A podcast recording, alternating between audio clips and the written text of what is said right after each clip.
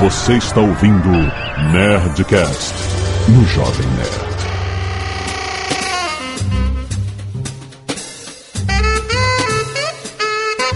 Landa, landa, landa, nerds! Aqui é Alexandre Antônio, Jovem Nerd, o papel aceita tudo. Aqui é Flávio Augusto. É mais fácil surfar uma onda do que criar o mar. Olha! Aqui é a Zagal e a ideia não vale nada, que vale é a execução. Aê!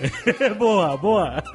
Muito bem, nerds, nós estamos aqui. Você que não está entendendo nada, calma. Nós temos um Nerdcast extra essa sexta-feira, porque a partir de hoje começa os Nerdcasts especiais de empreendedorismo com Flávio Augusto. Olha aí, cara. Com oferecimento do meu sucesso.com. É isso, todo mês a gente vai se reunir aqui, uma sexta-feira, e nós vamos conversar sobre como criar uma empresa, como gerir uma empresa, como gerenciar pessoas, como fazer a sua empresa crescer, quando saber que é hora de desistir, quando saber que é hora de falir e começar de novo, quando saber que é hora de vender a sua empresa. Cara, vai ser muito legal. A gente vai pegar dos passos desde a ideia até lá na frente, quando você já estará com muito sucesso, saber o que fazer. Com a experiência fantástica do Flávio Augusto, que passou por todos esses estágios. Se você não viu o Nerdcast Expresso Empreendedor 4, que foi com ele, contando toda a história dele no WhatsApp, agora a história dele como investidor e sócio do Orlando City, cara, time de futebol. Cara, cara tem uma história fantástica. Vale a pena você ouvir a história dele, porque agora a gente vai conversar sobre como montar a sua empresa, como ser bem sucedido, com o oferecimento do meu sucesso.com, escola de insights em negócios, que é muito bom, que é mais um projeto irado do Flávio Augusto, que a gente vai falar mais tarde. Mas nesse primeiro episódio, vamos falar justamente sobre ideias ideias. Tudo começa com uma ideia, mas como a Zagal falou, a ideia não vale nada. Eu falei que o papel aceita tudo.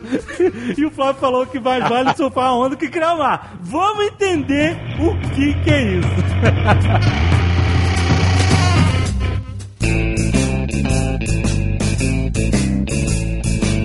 Realmente, Flávio, uma ideia na cabeça é, não é nada sem execução, né? Acho que todos nós concordamos com isso. É porque existe a glamorização da ideia, né? O cara acha que ele teve uma ideia que isso é o suficiente para tornar ele especial e merecedor do sucesso. E não é, é assim. Não, o que, que acontece? É, é, óbvio que a ideia tem o seu valor. Agora, ela sem execução, é como disse a Zagal, ela não vale absolutamente nada. A ideia, eu costumo dizer que a ideia sem execução é como se fosse um, um baú cheio de diamantes, só que lá no fundo do mar.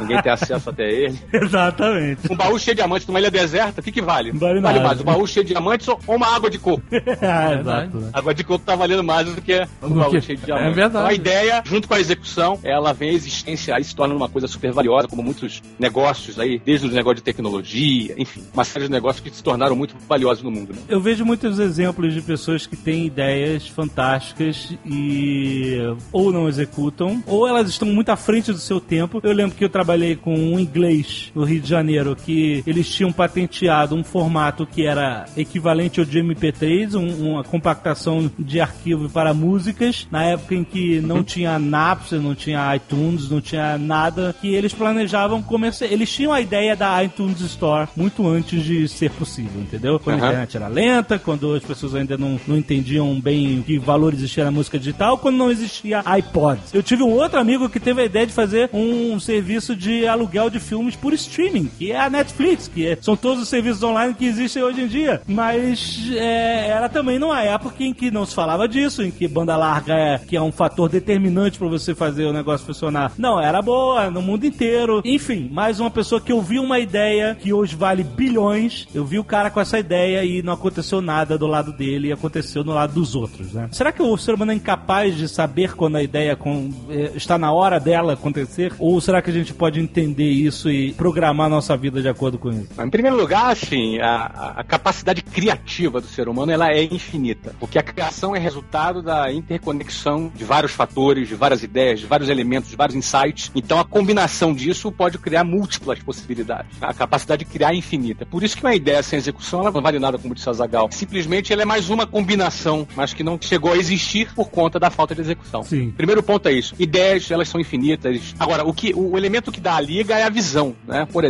você deu o exemplo agora do cara que teve a ideia da compactação de arquivos para poder reproduzir música. O que levou ele não ir adiante nessa ideia? Na verdade, ele tinha uma, um braço no Rio, ele tinha em Taiwan, em Londres, em Nova York e tal. Ele estava crescendo, mas ele ele morreu, morreu antes do negócio explodir, entendeu? Foi muito dinheiro pra empresa crescer, acreditando que esse era o futuro, e era. E era o futuro. Mas era cedo demais, eu não sei. É, o cara tem que ter a visão de qual é o futuro, para onde a coisa tá indo. É a história da, da onda e do mar. Ele, ele, ele identificou a onda, mas ele tem que ter o timing da onda, né? Exato. Tem que ter o timing certo surfista ele pega a onda antes ou depois, ele toma um caixote, entendeu? É verdade. Então ele tem que pegar o timing certo. E aí ele tem que calcular isso daí. Então, se o momento que aquele futuro que ele idealizava levou mais tempo que ele esperava, ele teria que ter mais capital para poder se sustentar até chegar lá. Né? Aí vai da visão do cara, da negociação, da captação de investidores que ele pode fazer. E é assim que funciona. E hoje, cada dia que passa, a velocidade é maior, né? O desafio hoje tá bem rápido, né? As coisas É estão verdade. super rápidas Muito e rápido. às vezes o cara perde o time porque, porque chegou atrasado. Eu, por exemplo, eu nunca falei isso em nenhum lugar, vou falar aqui pela primeira vez, hein, Alexandre? Olha aí, ih, caramba. Há dois anos atrás eu tive sentado, almocei com um cara lá nos Estados Unidos que me trouxe um negócio que, na avaliação dele, iria revolucionar o futuro da internet no Brasil. Isso aqui é a próxima internet, o cara falava desse jeito. É. Ele muito inteligente, extremamente inteligente, aqueles caras geniais, não é? Ele me apresentou que era, uma, era um mix de realidade virtual, e o cara botava um óculos e aí ele misturava a realidade com o virtual, e ele, ele já, já dizia, os próximos videogames, o cenário vai ser o mundo real, e você com aquele óculos, você vai ter uma interferência do virtual sobre o real, é? Uhum. Essa é uma das aplicações. Outra aplicação seria o show, você vai poder comprar um ingresso num show, você bota o óculos e você vai assistir um show de uma banda qualquer, flutuando sobre o palco. Aham. Você vai comprar aquele lugar lá no espaço virtual, ou seja, as pessoas vão vender ingresso no espaço virtual de um show, entendeu? Entendi. Ele falava sobre isso e eu achava que numa viagem eu não tinha muita. eh, essas coisas muito revolucionárias, às vezes a gente não consegue fazer o cálculo. Né? Sim. E eu pensava assim, não, eu acho muito boa a ideia, mas como é que isso vai ser processado em tempo real? Isso tem que ter um mega servidor em algum lugar que vai processar essa- esse virtual em tempo real, vai ter um rendering que vai te inserir o virtual na tua visão real e você vai interagir com o virtual junto com o real, ou seja, você tem que ter um processamento gigante de arquivos pesados, de arquivos de vídeo em tempo real. Eu falei, como é que vai ser isso? Qual o tamanho dessa infraestrutura? Uhum. Para ser inviável. Ou para ser viável daqui quantos anos? Daqui a 30 anos, daqui a 40 anos.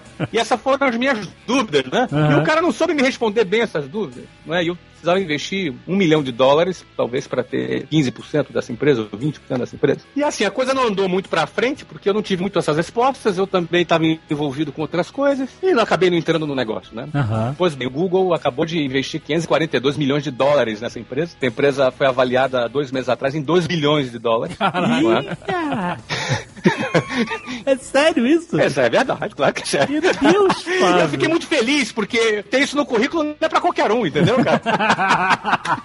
não é questão de timing, entendeu? O negócio pra mim não é sorte, negócio pra mim não é aleatório, eu não entro em negócio como se eu estivesse jogando a Mega Sena. Uhum. O que define você entrar num negócio é a sua visão sobre o negócio, é a sua capacidade de fazer um cálculo mental e imaginar que aquela onda tá vindo e o timing é agora. Não adianta o cara querer criar o mar. O mar tá ali pra todo mundo, mas a onda não. Cada um tem que surfar sua onda. E na hora de empreender, você tem que encontrar qual é a onda ideal. não é? Qual é a onda pra você surfar? Tem que ter essa visão. E às vezes você vai errar. Como eu acabei aqui de compartilhar um- uma situação inusitada, né? Onde eu teria talvez de 15 a 20% de uma empresa de 2 bilhões de dólares que eu não quis entrar. Da mesma maneira, o erro pode ser o contrário. Você não deveria entrar alguma coisa e acabou entrando. Pegou a onda errada. entendeu? verdade, é Então, verdade. o quanto é fantástico no empreendedorismo é porque você não tem aquela coisa rotineira, sabe? É uma aventura, é uma emoção. É como você pegar uma onda mesmo. Eu nunca surfei, mas deve ser muito emocionante pegar uma onda. Você falou de uma perspectiva do investidor, ou seja, você pode entrar ou não no negócio simplesmente por ter a visão que o cara tem ou não. Mas, por exemplo, para a pessoa que está à frente de uma ideia nova, é, ou então de- da execução de um twist novo em uma ideia antiga, etc. Talvez essa pessoa se- se- seja muito mais contaminada pelo entusiasmo da sua ideia que uma pessoa que vem de fora, né? Por exemplo, eu e o Azagal, a gente teve essa ideia de transformar o Jovem Nerd, que era uma brincadeira nossa, em um negócio, e ninguém compartilhava esse entusiasmo que nós, completamente contaminados pela vontade de trabalhar com isso, sabe? Então, assim, foi tanta persistência durante muito tempo que se, se- se eu fizesse um business plan pro Jovem Nerd, ninguém ia acreditar que ia dar certo, ainda mais no início da década de 2000, com o mercado publicitário ainda conhecendo a internet, as mídias sociais nem existiam como existem hoje, não existia Facebook, não existia Twitter, não existia YouTube, não existia nada. Era um mar com muito fog, com muita neblina para se navegar. E a gente navegou por entusiasmo puro. Tanto entusiasmo, por tanto tempo que deu certo.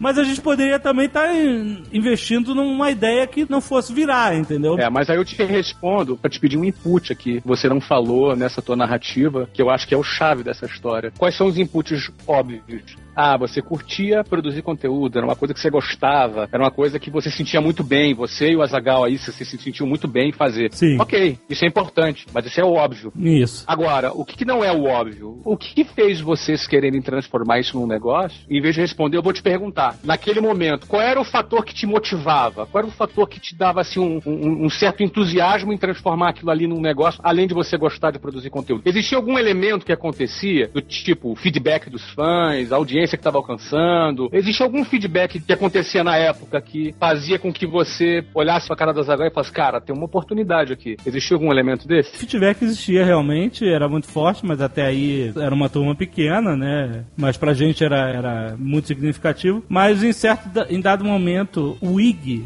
se interessou em chamar o Jovem Nerd para ser um site parceiro de um portal uhum. grande. A gente tinha problemas de tecnologia com o crescimento do site, como qualquer pessoa que cresce na internet é, é, e é independente, paga o seu próprio é. servidor, sabe que os custos aumentam e tal. E eles tinham problema de produzir conteúdo, né? Eles tinham problema de conteúdo, eles queriam parceiros com bom conteúdo e nós precisávamos de parceiros tecnológicos e comerciais também. A ideia de ter uma empresa grande se aproximando da gente. Validando a nossa ideia. Validando né? a ideia, né? Hum. É que deu gás pra gente. Poxa, eu acho que tem alguma coisa aí. Acho que vale a pena a gente investir nisso e transformar num, num em algo profissional e, e achar um mercado para ele. Ou seja, vocês tiveram um input, vocês tiveram uma, uma situação que aconteceu. Aconteceu um evento que foi o convite de um grande portal. Eu lembro quando o IG foi lançado, ele era gigante, né? Uhum. Ele era naquela década de 90 aí, né? Sim, Sim. ele era um dos três maiores do Brasil. Três maiores do Brasil, gigante. Chegou a top 3, é. Eu imagino que vocês ganharam um tráfego gigante da noite pro dia também. Cresceu, de fato, cresceu. Não, não, não acabou não sendo tão grande quanto a gente imaginava, mas de fato cresceu mesmo e tal. Mas eu acho que o fator mais importante foi ter isso, ter uma empresa grande que se interessou pelo que a gente fazia, né? Mas é engraçado porque o Jovem Nerd é, é um, é um formato que eu, pelo menos, acho que não se encaixa muito nesses formatos porque não foi algo planejado. Isso. É, a gente foi simplesmente fazendo, ia vendo o que ia dar. A gente acreditava na ideia, mas a gente acha que nem conhecia ela direito. Verdade, Essa é a verdade, é verdade, sabe? É verdade. A gente foi explorando e entendendo. É, mas isso é muito natural em qualquer negócio, por exemplo. Eu fundei a WhatsApp em 1995 e a empresa que eu fundei, as características que ela tinha, o modelo que ela tinha, a forma que a gente vendia, a maneira como a gente entregava o produto, era completamente diferente da empresa que eu vendi em 2013, 18 anos mais tarde. Uhum. Por quê? O que, que aconteceu entre o primeiro dia e o último dia antes da venda da empresa? Muita coisa aconteceu, muitas transformações foram acontecendo, muitas oportunidades, muitas ideias, muitos insights. Isso é, o, é, o, é a característica de quem quer empreender. Você usou uma palavra muito interessante, Alexandre, agora há pouco, e muitas pessoas não apoiavam a ideia de vocês, mas vocês estavam contaminados com o desejo de realizar um negócio. Essa palavra contaminado é muito interessante, porque numa proporção inversa, ou seja, ao contrário, nós temos a escola, a universidade, todos os setores da sociedade que contaminam as pessoas a fazer exatamente o oposto. Nós temos um modelo de escola, nós temos um modelo de educação, que foi criado na época da Revolução Industrial, precisava formar empregados para trabalharem nas fábricas. Então, esse modelo de escola que nós temos hoje foi criado ali na, no início do século XX para poder dar conta de formar os empregados, as pessoas que iriam trabalhar nas grandes fábricas. Não tem nenhum problema alguém ser empregado, não tem nenhum problema alguém ter um emprego, ganhar um salário, isso não tem nenhum problema, não é nada de indigno, isso ao contrário, é de muito digno. Porém, muitos jovens são catequizados desde cedo e são contaminados pela ideia de que tem que trabalhar, fazer uma faculdade, se formar na faculdade, arrumar um estágio, um emprego e, depois se aposentar. É apresentado para essa pessoa apenas esse meio de vida, sabe? Uhum. E na realidade esse meio de vida não é único. Existem muitas outras opções. Você pode ser um empresário, você pode ter seu próprio negócio, você pode ser atleta, você pode ser pintor, músico, trabalhar em missões humanitárias. Existem muitas outras alternativas além daquelas tradicionais, daquelas convencionais que são apresentadas para os jovens, através do qual eles são catequizados ao longo de décadas, após décadas, né? e aí isso explica o fato de que muitas pessoas às vezes entram numa faculdade, faz uma, faz a segunda, faz a terceira e às vezes acabar trabalhando numa coisa que não tem nada a ver com aquilo que ela estudou. Né? Então, no fundo, acho que o empreendedor ele é aquele, aquele elemento e ele é um pouco contraventor, né? Não na, na, no sentido moral da palavra. É um cara que ele tem ideias um pouco subversivas ao modelo, o sistema convencional que forma pessoas para serem empregados. De novo, repito, não tem problema nenhum a ser empregado, ter um salário numa empresa, mas quem disse que essa é a única opção? Sim. Exato. Quem falou que tem que ser assim? Então, assim, é muito simples. Chega um, jovem lá para o pai, para a mãe, ah, papai, eu vou ser médico. Ô, oh, meu filho vai ser médico. Orgulho da família. Só dizer que quer ser médico. Quer ser advogado, quer ser engenheiro. De novo, a gente precisa de médicos na sociedade. Sejam bons médicos. Agora, experimenta alguém chegar pro pai e falar, ah, pai, eu vou ser artista plástico. Aí dá, dá, um, dá um medo. É complicado. eu vou ser... Agora vocês são pais aí também, né? É, eu vou ser violinista da Orquestra Sinfônica. Esse é meu sonho. Não é? Eu vou, não, tá certo. Não, é. Pior, pai, eu quero ser blogueiro quando eu crescer. aí não, aí não, aí não. aí é um caso perdido, né? Não. Ou você é um empresário, alguma coisa do tipo, né? Essas coisas, elas não suscitam muita credibilidade.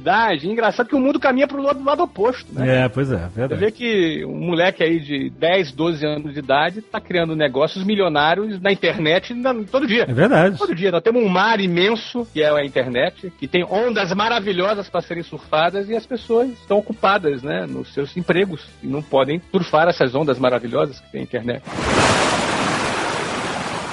Eu vi uma matéria recentemente no jornal da Globo que falava que, eu não sei quão fundo foi essa pesquisa, mas eles disseram que de todas as startups de tecnologia brasileiras, zero estavam investindo em ideias inovadoras. No título da matéria era Brasil Inovação Zero. Ou seja, todas as nossas startups estão investindo em ideias que já estão no mercado, que já foram avaliadas ou que estão sendo trazidas e adaptadas lá de fora. A gente pode dar um monte de exemplos aí, sei lá, aplicativos de táxi, aplicativos do, do sei lá o quê, de qualquer outro tipo de coisa que seja um modelo que já foi provado lá fora. Mas o fato é que eles diziam que no Brasil a gente não estava criando ideias novas. E você tem essa frase que é mais fácil surfar uma onda do que criar o um mar. Não estou querendo dizer que é ruim não ter ideias inovadoras. Se você consegue pegar uma ideia, transformá-la em uma outra coisa, ou então eh, fazer o seu próprio negócio baseado numa ideia, mesmo de um modelo que já exista, não tem nada de errado com isso. Você está fazendo, de qualquer forma, há trabalho ali, você vai estar tá se esforçando para construir uma coisa. Mas eu pergunto, qual o real significado dessa frase? É mais fácil surfar uma onda do que criar o mar? Vamos, vamos começar com a matéria do jornalista. Eu não assisti, mas provavelmente temos que avaliar qual é o conceito de inovação que esse jornalista jornalista tem, teve Sim. quando escreveu essa matéria. Né? Porque muita gente confunde inovação com invenção. Inovar é gerar valor mesmo com as mesmas ideias. Né? Eu, eu, não inventei o curso de inglês, mas quando eu fundei a WhatsApp em 1995, nós inovamos. A gente foi uma escola de inglês para adultos. As escolas de inglês eram só para crianças, adolescentes. Correto. A gente fez uma escola de inglês para adultos, uma escola de inglês que era rápida, uma escola de inglês que queria ter um conteúdo que se adequasse ao público adulto. Correto. Que pudesse dar uma fluência mais rápida. Hoje isso é óbvio, porque todas as escolas, o mercado inteiro copiou copiou, todo mundo tem inglês em 18 meses, inglês para adultos. Hoje isso é óbvio. Mas há 20 anos atrás não era óbvio. Uhum. Isso era uma inovação. Inovar não é necessariamente você criar o curso de inglês, inventar o curso de inglês, mas é você criar novas maneiras de você solucionar o problema de um público que eventualmente não estava sendo atendido, como era o caso do público adulto é em verdade. 1995. É verdade. Então, inovar não é inventar. O significado da minha frase é, é mais fácil surfar uma onda do que criar o um mar, é porque, no sentido literal mesmo, apesar de ser uma metáfora, no sentido literal na frase, é óbvio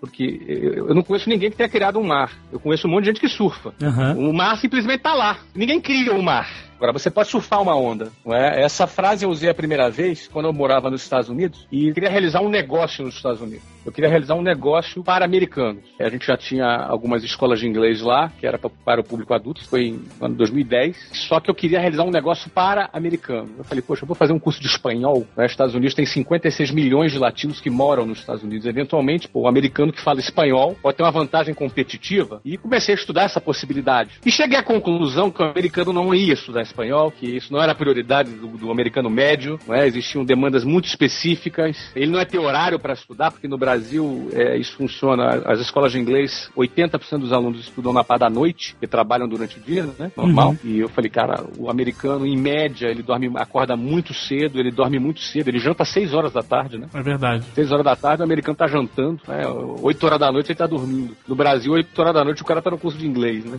então, eu cheguei a falei, cara, peraí, cara. Então, para eu vender esse produto, eu vou ter que convencer o cara a mudar o horário que ele dorme. É, ou seja, vai ter que criar um mar. É, vai ter que mexer nos hábitos do cara, né? exatamente. Tem nenhuma marola aí, eu vou, ter que criar um mar. Antes de criar esse negócio, eu tenho que mudar os hábitos do americano. Não, é uma coisa muito difícil, né? É verdade. Pô, vamos tentar fazer isso com criança, então. Aí, pô, a criança, ela entra 8 horas da manhã, sai às 3 horas da tarde, 5 horas da tarde, a maioria das crianças vai fazer um esporte. Porque lá nos Estados Unidos, a educação é gratuita até o ensino médio. E aí, na, na a, já universidade é cara. Custa 40, 50 mil dólares por ano uma universidade. É muito cara. Inclusive, o americano é muito caro. Então, a universidade é uma coisa bem sagrada lá para a família americana. Geralmente, o que eles fazem? Eles juntam uma grana ao longo do tempo, o pai junta um dinheiro, e o filho, se for um gênio, ele vai conseguir uma bolsa porque ele é, tem uma, uma performance acadêmica acima da média. Esse é um caminho. É? O outro caminho é se o filho é atleta. Joga futebol americano, futebol, nosso soccer, né? Beisebol, basquete, atletismo, natação, tênis, golfe, o que for. As universidades valorizam muito o esporte. Não. Então, se o moleque ele é bom em algum esporte, ele vai conseguir uma bolsa na faculdade. Vale dinheiro isso, né? É dinheiro na, no bolso do pai. Então, o que, que os pais fazem ao longo da vida, enquanto ele está no ensino básico e no ensino médio? Eles investem em esporte. Seja lá qual for o esporte. Se o moleque é bom em alguma coisa que tem a chance de ter uma bolsa na faculdade, eles investem no moleque. Essa é a razão, inclusive, que os Estados Unidos ganham muitas medalhas nas Olimpíadas. Isso. Porque os pais investem nos filhos. Não é nenhum programa governamental, nada disso. Os pais investem nisso.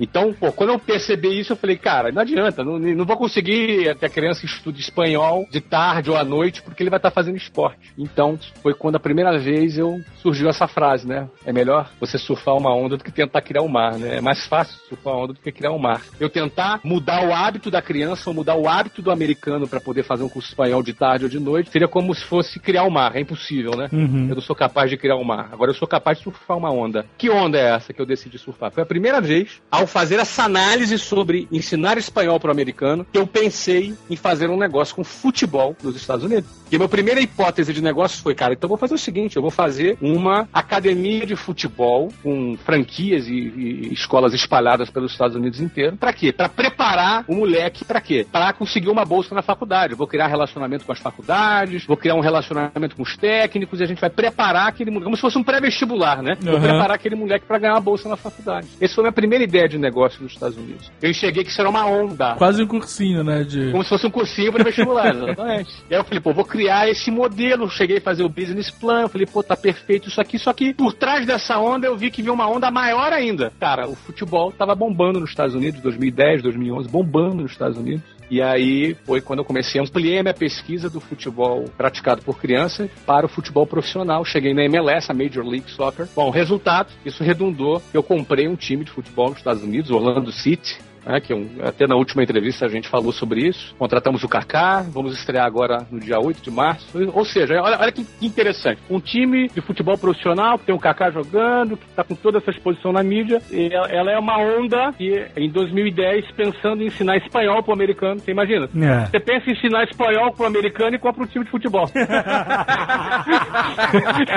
Você vê que uma coisa vai desencadeando outra. É né? verdade. Não, e, e você acabou de testemunhar aqui algo que as pessoas devem estar muito atentas quando estiverem pensando sobre os seus negócios, sobre suas ideias. Às vezes a sua primeira ideia, aquela que você está empolgado e tal, ela, se você para para analisar ela com o pé no chão, não é tão boa quanto algo que você descobre no meio do caminho, entendeu? Pô, e tem gente que fica triste. De vez em quando alguém vai lá me apresentar uma ideia, ah, eu tive essa ideia aqui e tal. Eu teria que ter 80 horas do dia só para ouvir ideias, né? Uhum. Pô, às vezes o cara apresenta a ideia e em 5 minutos eu olho, cara, isso aqui não tá bom, não tá bom, isso aqui não vai dar, não vai dando lá, o cara fica triste. Eu, por exemplo, fico feliz.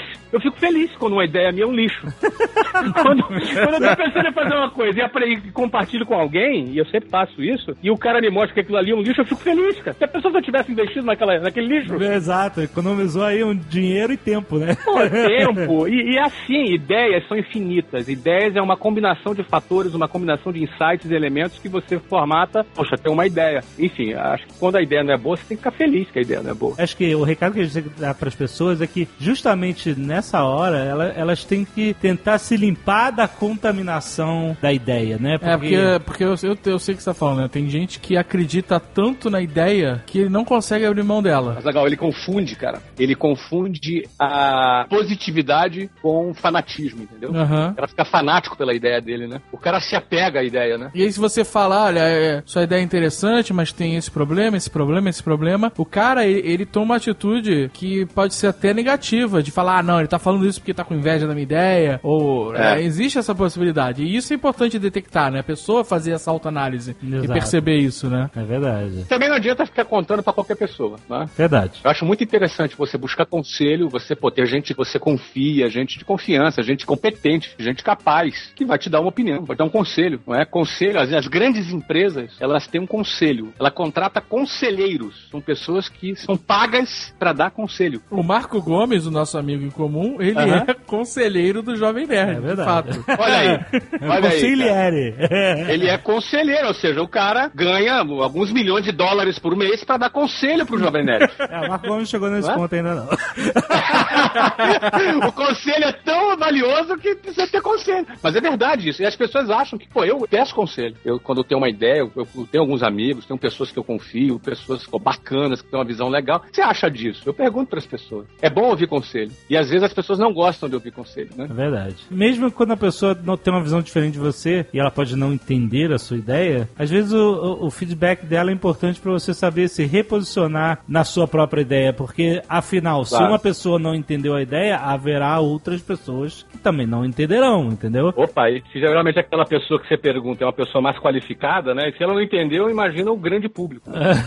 Exato, né? Então, às vezes, não é o ponto de você desistir ou mudar de ideia, mas é o ponto de você talvez se adaptar, de você entender melhor como transformar a sua ideia em algo viável, algo que funcione de fato, né? Porque não depende só do seu gosto, nem todo mundo vai ter o seu mesmo entusiasmo, né? É, mas é por isso que a ideia ela tem que ser fundamentada em elementos do mercado, respostas que o mercado dá para você. No caso de vocês, a brincadeira de vocês acabou se tornando um negócio sério, um negócio bem sucedido. E esse negócio bem sucedido, qual foi o elemento que vocês tiveram? O input do IG, não é? O IG ter se Sim. interessado, Sim. o feedback dos fãs, Sim. é? O engajamento dos fãs com vocês, ou seja, todos esses elementos somados apontavam para vocês, mesmo que vocês não soubessem exatamente como seria explorar esse potencial, apontava para vocês assim, ó, cara, tem potencial essa ideia. Tem alguma coisa aí, exato. Isso, tem alguma coisa aí. Vamos prosseguir porque tem alguma coisa aqui. Exato, né? exatamente. É assim que funciona. No meu caso do futebol, eu comecei com a história do, do espanhol, né? Aí, pô, surgiu essa história. Pô, não vou criar o mar, deixa eu surfar essa onda que já existe aqui. Não adianta eu querer mudar o americano. Pô, então legal. Aí caí no futebol. Do futebol infantil, eu parei no profissional e hoje tá aí o clube. Super bem o clube, bem posicionado pra caramba. E hoje os Estados Unidos explodiu, ah, o mundo inteiro reconheceu que os Estados Unidos é um, é um grande mercado, etc. e tal. Ou seja, essas coisas acontecem porque você vai explorando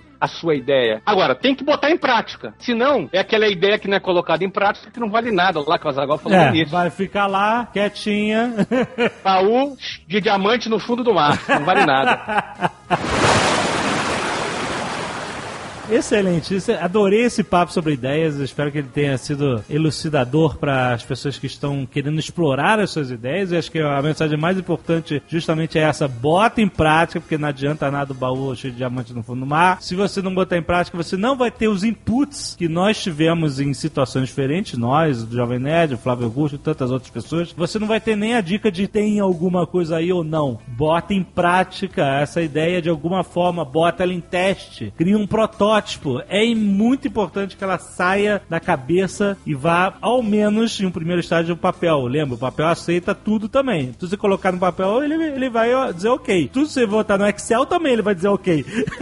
Mas coloca isso no mundo real. No mundo real é que você vê a coisa crescer, entendeu? Não adianta nada você ter uma sementinha na mão que você nunca vai botar na terra e, e- e regar, né? A sementinha vai continuar uma semente pra sempre. Então, Flávio, eu acho que é uma oportunidade fantástica da gente introduzir aqui o meu sucesso.com, que é o patrocinador dessa série de Nerdcasts especiais de empreendedorismo que teremos até o final do ano, uma vez por mês. É... Esse ano teremos 12 Nerdcasts a mais. Olha, só, é, não é espetacular? Não é fantástico isso?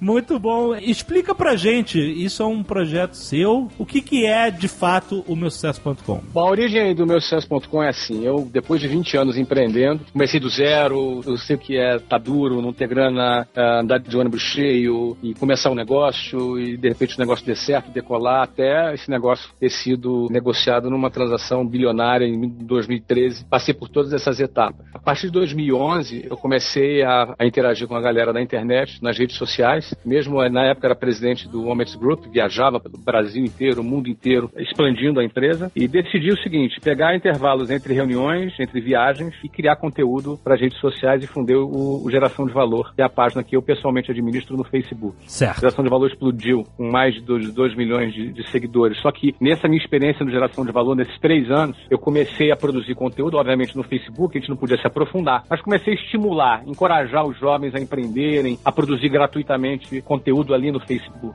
É, e interajo até hoje com milhões de pessoas ali no Facebook todos os dias, através do Geração de Valor. Só que no meio desse processo eu percebi que algumas pessoas ficavam encorajadas, ficavam motivadas, puxa, eu quero ter meu negócio, eu quero pensar alguma coisa, mas não sabia o que fazer e nem como fazer. Não sabia como ter uma ideia, como desenvolver essa ideia, não sabia como tirar a ideia do papel e ficavam às vezes me perguntando, Flávio, eu quero fazer, mas e aí, o que eu faço? Eu falei, caramba, no Facebook não dá para fazer isso. Não dá para se aprofundar. Eu acho que cada um tinha que buscar seus inputs, tinham que buscar as respostas para suas perguntas. E eu percebi que muitas dessas pessoas ficavam sem essas respostas. Foi aí que surgiu a ideia de criar o meu sucesso.com. Meu sucesso.com é uma escola de insights em negócio. É um conteúdo online que tem o objetivo de ajudar as pessoas a buscar as suas ideias, buscar os seus insights, desenvolverem suas ideias e se qualificarem. Porque, assim, vocês aí do Jovem Nerd, com certeza, ao longo desse tempo, buscaram se qualificar. Uma ideia que era uma diversão acabou virando uma empresa. Ou seja, vocês tiveram que buscar se qualificar na área de finanças, na área de vendas, na área de marketing, na área de logística uh, os produtos que vocês vendem vocês têm que entregar, então tem um trabalho de logística. Por quê? Para empreender você precisa se qualificar também. Você tem que ter boas ideias, tem que ter a coragem de botar sua ideia para mas também você precisa se qualificar, aprender uma série de disciplinas como vendas, marketing, e não é aprender como você hoje senta num banco de uma faculdade que vai fazer uma provinha no final. Você tem que aprender na prática, não é? Porque o empreendimento, você vai ter que pôr em prática aquilo que você faz. Então, o produto do meu sucesso.com, nós trouxemos os grandes empreendedores de sucesso e é através de estudos de caso. Estudos de caso de empreendedores de sucesso. Legal. Agora, por exemplo, nós estamos estudando o China Box. O Anderson Shiba, que é o fundador da China Box, e era dentista, nada a ver com a história, né? Olha só. Caramba. É, ele era dentista, viajou para Nova York, ficou um tempo lá estudando e aí, pô, viu aquelas comidinhas na, na caixinha lá, na, lá em Nova York e falou, pô, cara, quero criar um negócio desse no Brasil. Isso há 20 anos atrás. Então, há 20 anos atrás, ele abriu o primeiro restaurante, o China Box, que hoje tem mais de 600 restaurantes. Caramba. É o maior fast food de comida chinesa do mundo. Caraca. Caramba. Imagina, o, o dentista, que não sabia nem cozinhar direito, é proprietário da maior rede de comida chinesa de fast food do planeta. É? Então, nós estamos estudando o Anderson Shiba. O que, que ele quer estudar? Do Anderson. Quer estudar onde ele veio, a origem dele, como é que foi a decisão, quais foram as dificuldades que ele passou, como é que ele conseguiu capital, como é que ele investiu, quais foram os desafios, as oportunidades, o que ele criou, o que ele inovou. A gente faz um documentário da vida do Anderson Shiba todo, faz um raio-x desse empreendedor. Assim o aluno ele pode se inspirar com a história dele, verificar o que, as sacadas que ele teve e ao mesmo tempo se qualificar. Porque no meio desse período, vou, nós vamos dar aula de marketing, franquias, vendas, finanças, porque nós temos mais de 50 especialistas das maiores escolas de negócios do Brasil que nós trouxemos para dentro da plataforma e ministram aulas. E essas aulas são dentro do contexto da história do Shiba. Em outras palavras, o meu sucesso.com é o seguinte: é uma escola de insights em negócios feitas de empreendedores de sucesso, mostrando a sua história e ensinando para empreendedores que se conectam numa rede social, as pessoas se interagem, interagem entre si, conversam entre si, ou seja, uma série de negócios podem ser feitos, porque os alunos do meu sucesso.com eles começam a criar uma rede de contatos, são milhares de alunos já, foram mais de 30 mil alunos que já passaram nas nossas salas de aula pessoas em apenas seis meses de 2014. Caramba. Ou seja, essas pessoas interagem entre si, essas pessoas conversam entre si, fazem negócios entre si. né? Então a gente propõe conteúdo para você fazer aula, para você se qualificar, e a gente propõe também a criação da sua rede de contatos. A gente propõe networking. Fantástico. né? Então você com conteúdo e networking você pode bombar o seu negócio. né? Então ah, o nome é meusucesso.com e o portal é meusucesso.com. Você entra lá e conhecer como é que funciona e, e o sistema é por assinatura, a assinatura é bem barata, todo mundo tem acesso e, o conteúdo é inestimável, né? Conteúdo de grande valor para poder ajudar você a ter insights nos seus negócios, você poder desenvolver suas ideias. Sensacional. Flávio Augusto, mais uma vez, obrigado, cara. Vamos Mês- pra frente, vamos mandar pra Mês frente. que vem a gente tá de volta falando de como abrir o seu negócio, como abrir sua empresa, etc. Isso, a gente Vamos vai fa- trilhar todo o caminho do todo o empreendedorismo. caminho. Exatamente. Até a gente conseguir vender essa porra por um bilhão de daqui, a um, daqui a um ano a gente tá falando de venda. hein? Daqui ao segundo programa, como vender o seu negócio, por que vender o seu negócio, se é bom vender, se não é bom vender, em que Exatamente. momento deve vender. Vamos fazer essa viagem juntos aí com a galera aí. Valeu, Flávio Augusto. Valeu. Obrigado, galera.